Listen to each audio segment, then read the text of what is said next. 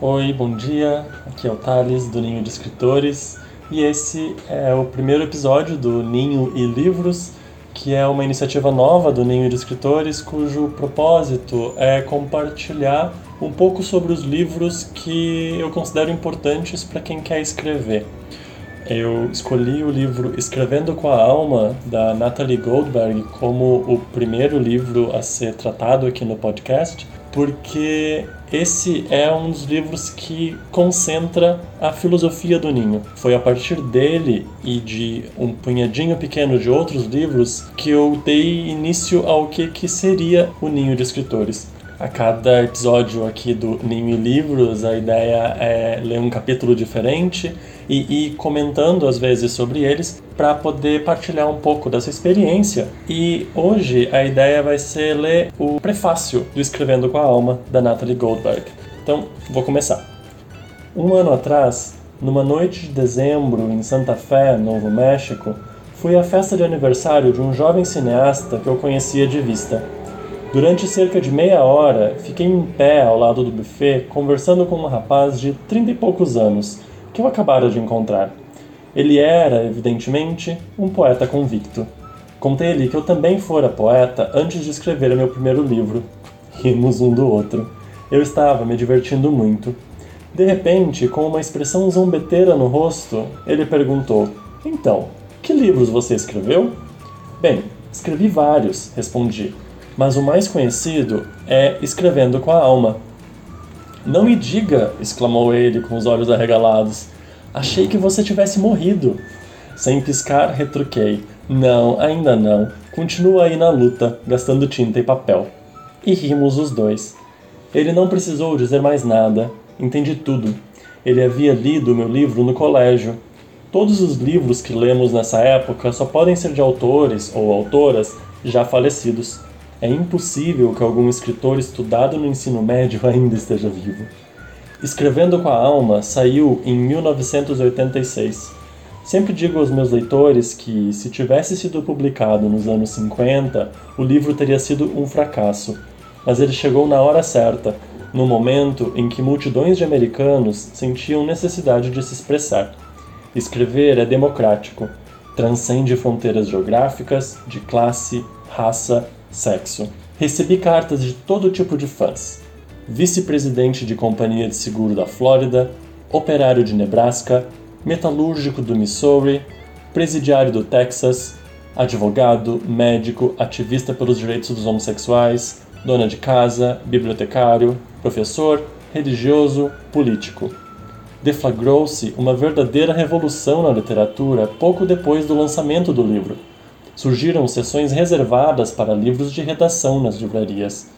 Um aluno meu disse o seguinte: Entendi, escrever é a nova religião. Mas por que todo mundo quer escrever? As pessoas me perguntavam. Não acho que todos tenham a pretensão de escrever o maior romance do século, mas todos sonhamos poder contar as nossas histórias, descobrir nossa maneira de pensar, sentir e ver as coisas antes que a morte nos leve. A escrita é um caminho para nos encontrarmos e nos aproximarmos de nós mesmos. Pense comigo. As formigas não sabem escrever, nem as árvores, nem os cavalos puro sangue, nem os alces selvagens, nem os gatos de estimação, nem a grama, nem as pedras. Escrever é uma atividade exclusivamente humana. Pode até estar gravada em nosso DNA. Ela deveria ser incluída na Declaração de Independência, juntamente com os outros direitos inalienáveis, direito à vida, à liberdade, à busca da felicidade e a escrever. E é uma atividade barata. Tudo o que você precisa é papel, caneta ou computador, se faz tanta questão, e a mente humana. Que lacunas da percepção inexplorada você deseja pesquisar? Em que outono a lua entrou na sua vida?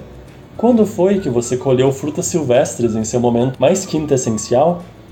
Quanto tempo demorou para você ganhar a sua primeira bicicleta de verdade? Quem são os seus anjos? Em que você está pensando? Em que você não está pensando?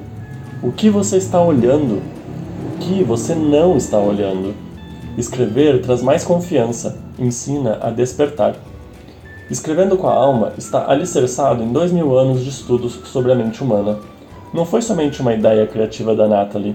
Eu quis fundamentar esta obra, apoiá-la sobre uma base sólida. Na época em que a escrevi, estudava meditação havia 10 anos, seis dos quais sob a orientação estrita de um mestre do Zen japonês. De onde vêm os pensamentos? As lembranças, as ideias, até mesmo os artigos definidos? A prática da meditação e a prática da criação literária são análogas. Quanto mais compreendemos a mente humana, nossa principal ferramenta de trabalho, melhor escrevemos e com mais segurança.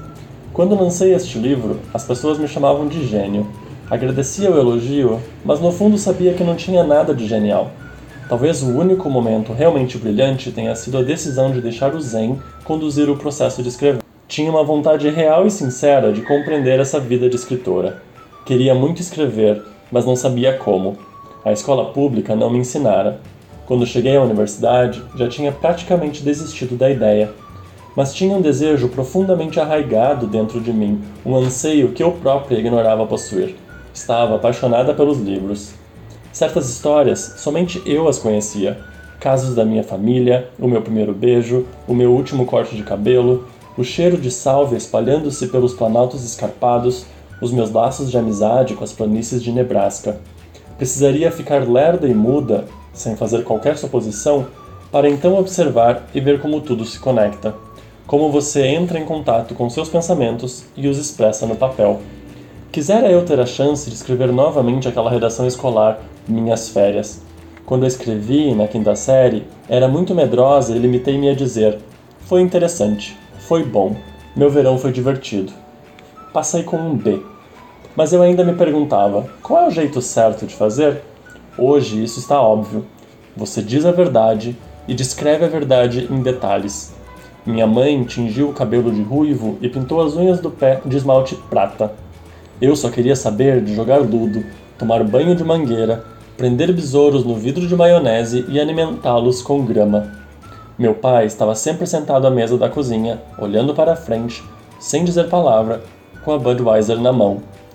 Que oportunidade para contar da paixonite que tive pelo loirinho que morava perto de casa, da minha perplexidade e tristeza diante das notícias de discriminação racial que vi na TV, do meu medo de que minha irmã fosse mais bonita do que eu da salada de repolho que preparava com minha avó, mas não sabia como narrar tudo isso.